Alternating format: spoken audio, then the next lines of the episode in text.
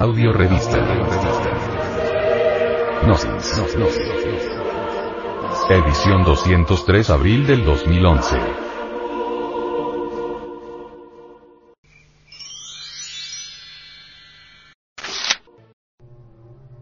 Audio Revista. Audio Revista.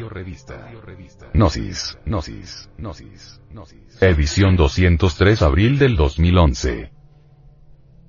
Práctica inteligente. La clave es soberana para utilizar las secreciones sexuales. Uno de los obstáculos para entregar una auténtica educación sexual es el temor, y los tabúes o restricciones morales, o inmorales, son unas manifestaciones de ese temor. Las personas que cargan tabúes sexuales se sienten y se consideran moralmente respetables y se ven abocadas en comunicar de forma equivocada lo extraordinariamente vital que es la sexualidad para el desarrollo armonioso tanto para la salud física y mental, como para el equilibrio anímico y espiritual de todo ser humano. Este tipo de gente, muchas de ellas sinceras equivocadas, no se dan cuenta de la profunda significación de la sexualidad creadora. Están autoencerradas dentro de las paredes de su propia rectitud y no ven más allá de ellas. Su moralidad de vitrina, basada en ideales y creencias religiosas, en dogmas inquebrantables, en artículos de fe ciega, no tiene nada que ver con la realidad sexual. Y cuando se protegen con esa falsa moralidad, viven en el mundo de sus propias ilusiones. A pesar de su halagueadora y autoimpuesta moralidad, los hombres respetables también viven en confusión, miseria y conflicto interior.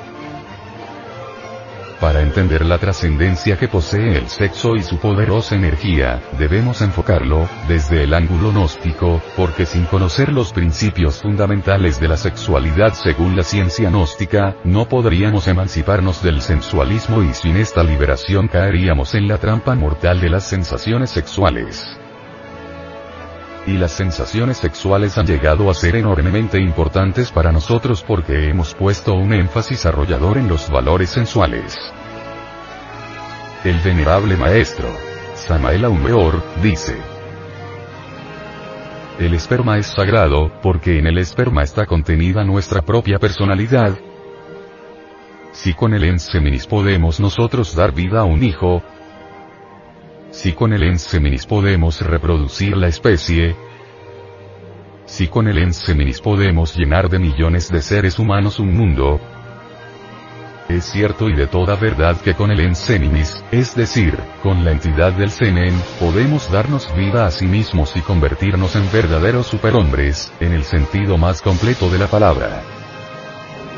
Ahora bien, lo importante sería lograr la transmutación de la libido sexual. Mediante la transmutación, logramos cerebrizar el semen y seminizar el cerebro. Se hace necesario seminizar el cerebro, señores, porque es muy sabido por los hombres de ciencia que no todas las áreas del cerebro, actualmente, están trabajando. Se sabe hoy en día, en medicina, que solo una mínima parte de nuestro cerebro, actualmente, está ejerciendo sus funciones. Incuestionablemente, tenemos muchas áreas, muchas partes inactivas. Y si con el poquito de cerebro que está activo hemos logrado crear cohetes atómicos, que viajan a la luna, hemos logrado crear la bomba atómica, con la que se destruyeron ciudades como Hiroshima y Nagasaki, hemos conseguido nosotros aviones supersónicos que viajan a una velocidad extraordinaria, ¿qué tal si nosotros regeneráramos el cerebro, si pusiéramos en actividad todas las partes del cerebro?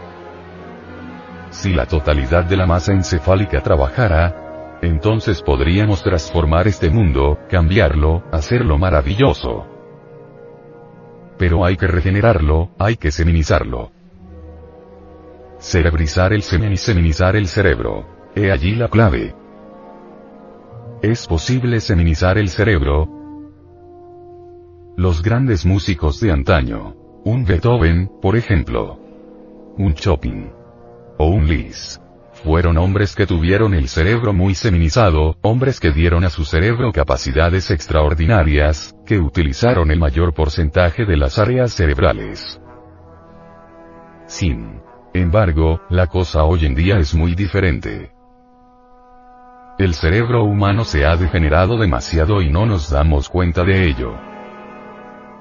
Si estamos en medio de una pachanga, contentos, si estamos de acuerdo con la última onda, si estamos en pleno rock and roll y de pronto alguien quita el disco y pone la novena sinfonía de Beethoven, ¿cómo se sentirían ustedes? Estamos seguros que ustedes no continuarían con la pachanga. ¿Qué harían ustedes? Claro, ustedes no irían a insultar al señor de la casa naturalmente, no. Pero muy decentemente se retirarían, ¿verdad? ¿Por qué? Cuando el cerebro no se había degenerado tanto como ahora, la cosa era distinta. Se bailaba puro vals, al compás de la música clásica. En plena comida estaban los músicos, haciendo vibrar las más deliciosas sinfonías. De moda estaban Mozart,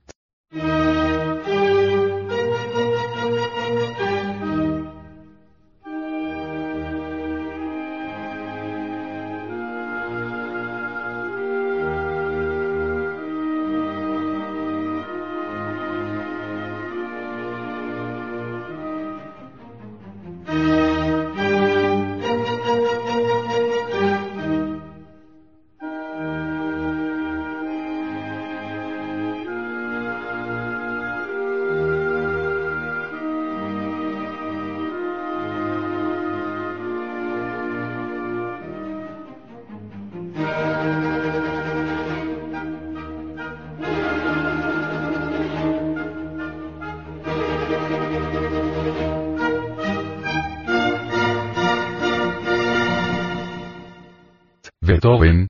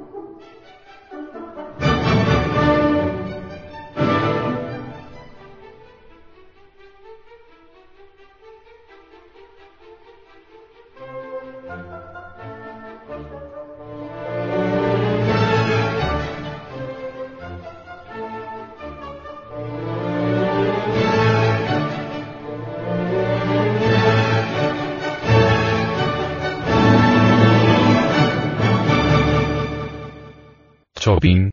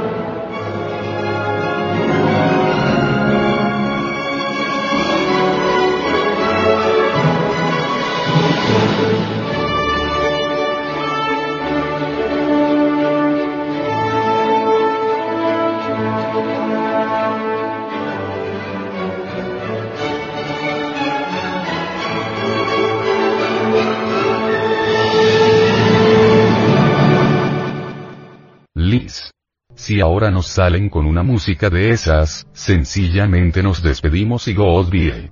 Nos vamos, es claro. ¿Por qué? porque nos aburrimos. ¿Y por qué nos aburrimos? Seamos analíticos, aquí estamos para analizar. Sencillamente porque el cerebro está degenerado, hay ciertas áreas que ya no pueden apreciar la buena música. ¿Y por qué se ha degenerado el cerebro?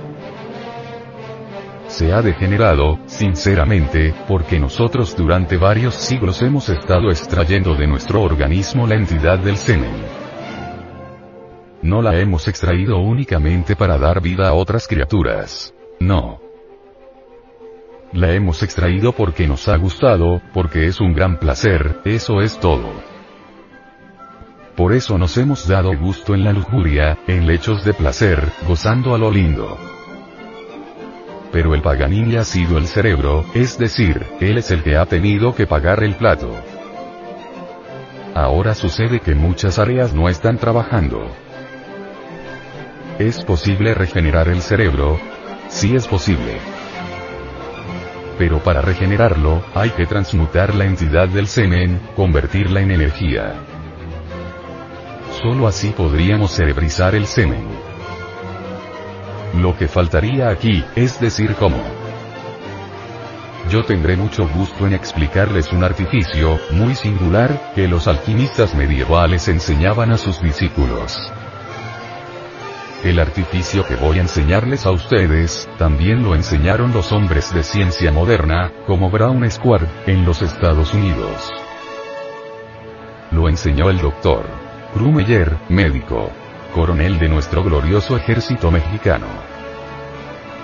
Lo enseñó también Hun, lo enseñan las escuelas asiáticas, del tantrismo oriental. No es una cosa hecha mía, particular. Yo la he aprendido de todos esos sabios y, a su vez, se la comunico a ustedes, no como un artículo de fe ni como un dogma inquebrantable. No. Si ustedes quieren aceptarlo, acéptenlo. Si no lo quieren aceptar, no lo acepten. Muchas escuelas lo han aceptado, muchas escuelas lo han rechazado. Cada cual es libre de pensar como quiera. Yo únicamente les doy mi modesta opinión. El artificio consiste en esto. Conexión del lingam Tony, lingam, ya saben ustedes cuál es el lingam. El falo. Johnny. Ya saben ustedes que es el útero, el eterno femenino, el órgano sexual de la mujer, sin la eyaculación de la entidad del semen. El doctor Krumeyer daba en latín la fórmula. Decía. Inicio miembro viril, in vagina femina sin ejaculation seminis. Algunos científicos modernos la han aceptado. La sociedad Oneida, en Estados Unidos, experimentó con esa fórmula. En la sociedad Oneida, vean ustedes lo que se hacía. Entraron unas 25 parejas, hombres y mujeres, a trabajar con el sexo. Durante cierto tiempo se les ordenaba popular, pero sin la eyaculación de la entidad del semen. Luego se les sometía a estudios clínicos, en los Estados Unidos. Se logró observar la seminización completa del cerebro, el aumento de hormonas en la sangre, la mejora completa del organismo, la fortificación de la potencialidad sexual y muchas enfermedades que desaparecieron. Si un hombre se propusiera cumplir con esa fórmula tan sencilla, con ese artificio que nos enseñara Brown, que nos enseñara Grumeyer y que nos enseñaran los alquimistas medievales, podría decirles a ustedes, con gran énfasis y absoluta seguridad, que ese hombre se transformaría, a la larga, en un superhombre.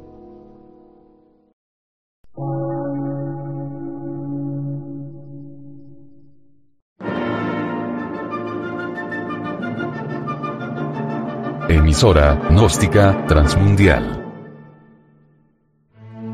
Por una nueva civilización y una nueva cultura, sobre la faz de la Tierra.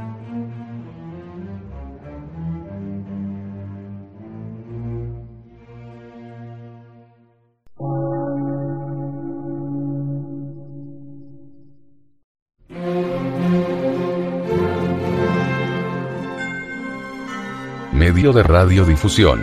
Científico, artístico, místico y filosófico.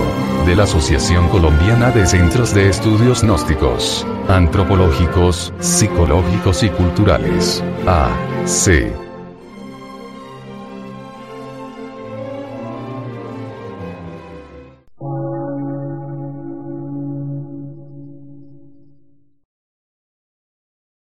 Lectura en movimiento. Difusión sin fronteras.